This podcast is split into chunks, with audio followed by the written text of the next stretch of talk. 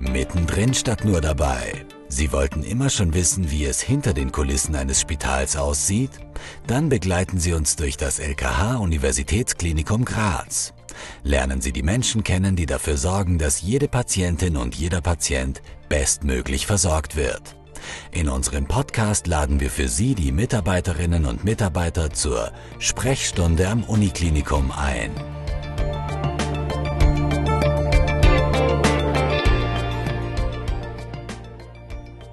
Herzlich willkommen zur Sprechstunde am Uniklinikum. Mein Name ist Simone Pfanni-Bichler und ich darf Sie zu einer weiteren Folge unseres Podcasts begrüßen. Seit Samstag reicht 3G fürs Einkaufen und für den Friseurbedarf. Das gemütliche Beisammensein muss nicht mehr um Punkt 22 Uhr abgebrochen werden. Wie scheint, kehrt langsam, aber sicher so etwas in Normalität zurück. Für uns Anlass genug, um eine weitere Corona-Folge aufzuzeichnen. Ich freue mich sehr, Primarius Dr. Klaus Wander, den ärztlichen Direktor des Instituts für Krankenhaushygiene und Mikrobiologie der KAGES, bei uns begrüßen zu dürfen. Herzlich willkommen, Herr Primarius Wander. Schön, dass Sie da sind. Freut mich auch. Danke für die Einladung. Ich frage Sie gleich ganz direkt, ist die Pandemie vorbei? Das ist eine sehr gute Frage. Das muss man vielleicht ganz kurz ein bisschen ausholen, damit man die Antwort darauf versteht. Eine Pandemie beschreibt ja prinzipiell ein infektiologisches Geschehen, das eben über Kontinentgrenzen hinweg, also ein sehr weitläufiges, ähm, zeitlich begrenztes Ereignis ist. Somit liegt eigentlich da die Antwort schon auf der Hand. Nein, die Pandemie, also der weltweite Infektionsverlauf durch Corona, ist noch nicht vorbei. Wenn wir es ein bisschen näher betrachten, so aus österreichischer Sicht, sehen wir natürlich, dass in der Konstellation mit einer inzwischen relativ soliden Immunisierungsrate, und ich betone hier bewusst Immunisierung, nicht Impfung, also Immunisierung subsumiert ja die Menschen, die auf der einen Seite durch die Immunisierung eine Immunität haben, auf der anderen Seite die, die durch eine durchgemachte Infektion eine Immunität aufweisen. Also in der Kombination mit einer relativ soliden Immunisierung, in Kombination eben mit Omikron, ähm, sind wir so ein bisschen mehr oder minder in einem, sage ich mal, Hoffnungsschöpfen in Österreich und eigentlich gerade an dem Sprung, dass die Epidemie eigentlich eine Endemie übrig, übergeht.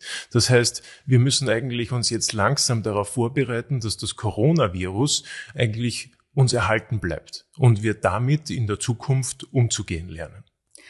Das heißt, äh Covid wird jetzt endemisch vergleichbar mit einer Grippe? Ja, natürlich. Also letzten Endes, das habe ich schon am Anfang mehr oder minder inzwischen vor fast zwei Jahren gesagt, Corona ist gekommen, um zu bleiben. Also ähm, das ist ein bisschen auch so ein, ein Thema, das ich in der Argumentation oder insbesondere ein bisschen auch in der Kommunikation von Seiten des Bundes immer versäumt habe, ähm, dass man die Ziele, realistische Ziele ganz klar an die Bevölkerung kommuniziert hat. Was ist denn das Ziel unseres Corona-Managements? Es ist definitiv nicht unser Ziel, weil unrealistisch, das Virus zu eradizieren, sprich von dieser Welt mehr oder minder wegzubekommen. Das funktioniert nicht, das kann nicht funktionieren. Äh, das klare Ziel, das es sein muss, ist die Krankheitslast und mit der Krankheitslast natürlich auch assoziiert die Hospitalisierungsraten, die Sterblichkeit, die möglichst zu minimieren. Das ist ein realistisches Ziel und zu diesem Ziel letzten Endes führt ja eigentlich ausschließlich eine suffiziente Immunisierung bleiben die Zahlen so hoch, Herr Primarius Wander? Wir sehen ja jetzt schon, wenn wir so ein bisschen die Trends ansehen, ist schon, anzu, ist schon zu erahnen, dass wir mit den Infektionszahlen in der nächsten Zeit ein bisschen abfallen werden oder zumindest uns auf einer Plateauphase befinden.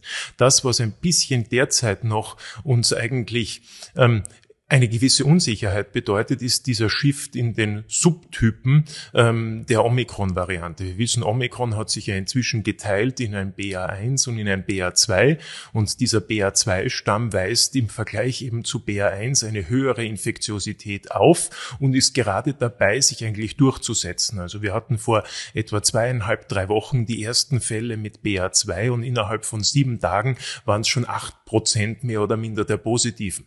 Derzeit sind wir bei zwischen 30 und 50 Prozent. Das heißt, wir sehen, dass das hier eine sehr starke mehr oder minder auch Shift und ein Durchdringen mit diesem Virusstamm mit sich bringt. Und das kann natürlich auch wieder zu einem Ansteigen der Infektionszahlen führen. Corona ist gekommen, um zu bleiben, sagen Sie. Welche Maßnahmen werden uns dadurch erhalten bleiben oder gibt es Maßnahmen, die wir überhaupt nicht mehr wegkriegen?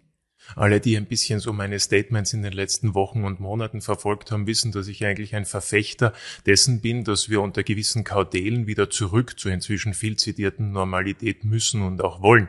Ähm, eines ist ganz klar, der Rückschritt oder besser gesagt die Rückkehr zur Normalität funktioniert nur bei einer suffizienten Durchimpfung der Bevölkerung. Einfach aus dem Grund, weil ich nur somit die Krankheitslast und prinzipiell damit den Faktor, den ich ja eigentlich vermeiden möchte, in den Griff bekomme.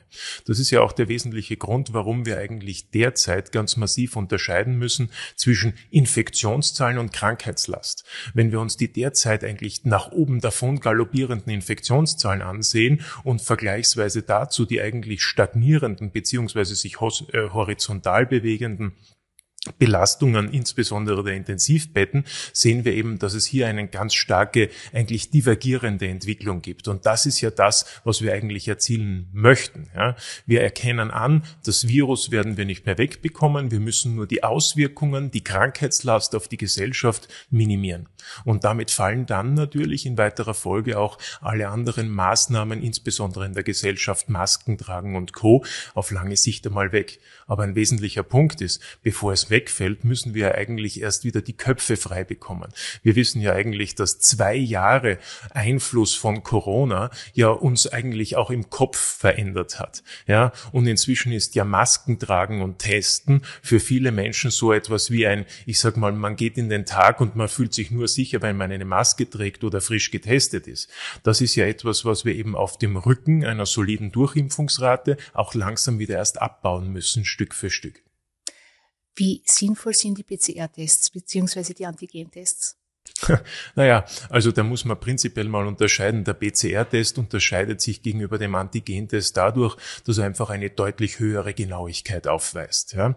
Ähm, prinzipiell in der Phase einer akuten Erkrankung, wenn ich richtig symptomatisch bin und eine hohe Viruslast ausscheide, entdecken prinzipiell beide Tests den Virusausscheider. Da, wo es mehr oder minder eng wird, ist in der Anfangsphase der Erkrankung und gegen Ende, also wenn die Viruslast schon wieder abnimmt. Wie sinnvoll ist das Testen? Naja, hier muss man ein bisschen die Zahlen betrachten und sich insbesondere mal nach dem erwünschten Endpunkt orientieren. Und der Endpunkt ist natürlich, wir wollen die Mortalität, sprich die Sterblichkeit reduzieren. Und in Hinblick auf das Testen, Österreich ist Vize-Weltmeister im Testen. Wir haben über den, über den Daumen gebrochen seit Anfang der Pandemie äh, knapp 19 Tests pro Kopf. Ja, äh, wenn wir das gegenüberstellen zu Deutschland, die haben im selben Zeitraum im selben Verhältnis etwa einen Test pro Kopf, ja, und liegen im Hinblick auf den Endpunkt eben der Sterblichkeit noch besser als Österreich. Ergo müssen wir natürlich erkennen, dass das derzeit wirklich und auch schon davor überbordende Testen eigentlich zu keiner wirklichen Verbesserung geführt hat, natürlich sehr viel Kosten und Ressourcen in Anspruch nimmt und wir natürlich geraten sind, ja, ähm, möglichst bald aus diesem Testsystem wieder sinnstiftend zurückzutreten. Und so wie wir es vorher schon angesprochen hatten, primär symptomatische Patienten zu testen, in Vorausgriff eben auf eine Diagnose und eine anstehende Therapie. Noch vor gut einem Jahr hat es geheißen, wenn 70 Prozent der Bevölkerung geimpft ist, sind wir über den Berg. Wir stehen heute bei 76 Prozent, die den zweiten Stich haben und über 50 Prozent sind geboostert. Allerdings gibt es trotzdem über 30.000 Infektionen. Heißt das, dass die Impfung nicht wirkt? Nein, auf keinen Fall. Ich denke mir, die Wirkung der Impfung und letzten Endes die Reduktion eben der Krankheitslast von der Bevölkerung ist eindrucksvoll nachvollziehbar. Und letzten Endes jeder, der das heutzutage noch in Frage stellt, ja, ähm, prinzipiell ähm, realistisch kann man es nicht nachvollziehen. Ähm, das, womit wir eigentlich mit der Impfung hin müssen, ist eben, dass wir eine gute Durchimpfungsrate in der Gesellschaft erzielen und somit die Krankheitslast signifikant reduzieren. Und auf diesem Rücken können wir dann als Gesellschaft auch in die Normalität wieder eintreten. Das heißt, die Impfpflicht ist sinnvoll. Die Impfpflicht, ja, das ist ein bisschen ein österreichisches Spezifikum. Wir wissen natürlich, dass wir fast in den letzten Jahr bittend und bettelnd ja hinter der Gesellschaft nachgelaufen sind und ihnen versucht haben, wirklich horizontal zu erklären, was denn die Impfung bringt und welche Möglichkeiten und auch welches, welches Potenzial in der Impfung steckt, ähm, wurde leider bis zu einem gewissen Grad nicht in Anspruch genommen. Und ähm, ja, das ist natürlich unter Umständen die Impfpflicht eine der letzten Möglichkeiten, um dieses letzte, diesen letzten Anteil der Gesellschaft zu erwischen und somit gemeinschaftlich, ja, ob man jetzt mit einem kleinen Übel das sieht, ja, ähm, in eine sichere Zukunft zu gehen. Wann greift die viel zitierte Herdenimmunität? Die Herdenimmunität ist vielleicht ein bisschen tot diskutiert worden in den letzten zwei Jahren. Hier stellt man sich immer vor, dass ab dem Erreichen einer gewissen Durchimpfungsrate mehr oder minder die Übertragung ähm, sistiert, ja, das heißt mehr oder minder stecken bleibt. Wir wissen ja aber, dass die Corona-Impfung prinzipiell keine sogenannte sterilisierende Immunität mit sich bringt. Das heißt, obgleich ich suffizient geimpft bin, kann ich ja kurzzeitig erkranken. Ja, jedoch, und das ist die Kernaussage hierbei, ohne einer schweren Krankheitslast. Ja, aber natürlich kann ich auch in einem gewissen Ausmaß Virus übertragen. Die Frage, die sich dann heraus gleich ergibt, ja, was bringt's denn dann überhaupt, liegt aber hier noch einmal ganz klar auf der Hand. Wenn ein Großteil der Menschen geimpft sind, ist es völlig unerheblich, ob ich für eine kurze Zeit ein bisschen Virus ausscheide, weil einfach mein Gegenüber mit einer hohen Wahrscheinlichkeit nicht infiziert wird und mit einer noch darüber liegenden Wahrscheinlichkeit nicht schwer erkrankt und that's it. Wie die Zahlen zeigen, sind auch viele geboosterte Personen Corona-positiv. Glücklicherweise, wie Sie schon erwähnt haben, haben diese aber einen relativ leichten Verlauf. Die Wahrscheinlichkeit, an Long-Covid zu erkranken, ist dennoch gegeben. Warum und was kommt deshalb noch auf uns zu? Auch das möchte ich vielleicht mit einer kleinen aktuellen Studie aus, aus Israel ein bisschen entkräften. Ähm, hier konnte sehr schön gezeigt werden, dass insbesondere mit dem Endpunkt Long Covid, ja, die Grundimmunisierung, also zumindest zwei Impfungen, besser noch eben der Booster, zu einer signifikanten Reduktion der Symptomatik von Long Covid geführt haben, mit einer stärkeren Gewichtung in den höheren Altersgruppen. Also um es kurz zusammenzufassen, die Impfung schützt nicht nur vor einem schweren akuten Krankheitsverlauf, sondern sie schützt auch effektiv vor Long-Covid. Ist es auch sinnvoll, Kinder boostern zu lassen? Naja, letzten Endes, wir wissen natürlich, dass Corona und insbesondere die Krankheitslast bei Corona eine sehr starke Gewichtung auf der einen Seite bei gewissen Lebensaltern, ich sage immer über 40, zumindest über 45 und natürlich in Kombination mit Risikoerkrankungen hat. Ergo, sehen wir jetzt zum Beispiel die höchsten sieben Tage Inzidenzen in den Altersgruppen 6 bis 14, 14 bis 25 mit einer fast verschwindenden Krankheitslast, die damit assoziiert ist. Aber wir wissen eben, dass auch bei Jugendlichen in sehr seltenen Fällen ein schwerer Krankheitsverlauf resultieren kann und oder auch Long-Covid ein Thema sein kann. Ergo macht es natürlich in einer weiteren Reduktion des individuellen Risikos für den Jugendlichen, das Kind, durchaus Sinn, es auch zu impfen. Man spricht immer wieder davon, dass der Impfstoff adaptiert werden muss. Wie schnell geht das und wann ist es realistisch, dass die neuen Impfstoffe auf den Markt gebracht werden? Hier muss ich mich natürlich ein bisschen verlassen, was eigentlich die Hersteller von zum Beispiel den mRNA-Impfstoffen wie BioNTech Pfizer dazu sagen. Demnach bedarf es ungefähr sechs Wochen, um eben den Impfstoff per se zu adaptieren und dann bis zu 100 Tage, um man, bis man mit der Auslieferung beginnen kann. Das klingt noch relativ kurz, wenn wir uns aber dann natürlich vorstellen, wie lange es braucht, mit diesem neu modifizierten Impfstoff dann eine horizontale, also äh, flächendeckende Durchdringung einer Bevölkerung Bevölkerung zu erzielen, sehen wir, dass hier zumindest ein halbes Jahr im Raum steht. Wie oft werden wir uns in Zukunft einen Stich abholen müssen? Naja, anhand aller Daten, die man derzeit so sieht, äh, wird es voraussichtlich darauf hinauslaufen, dass es ein jährliches Follow-up benötigen wird. Israel hat ja bereits die vierte Runde eingeläutet.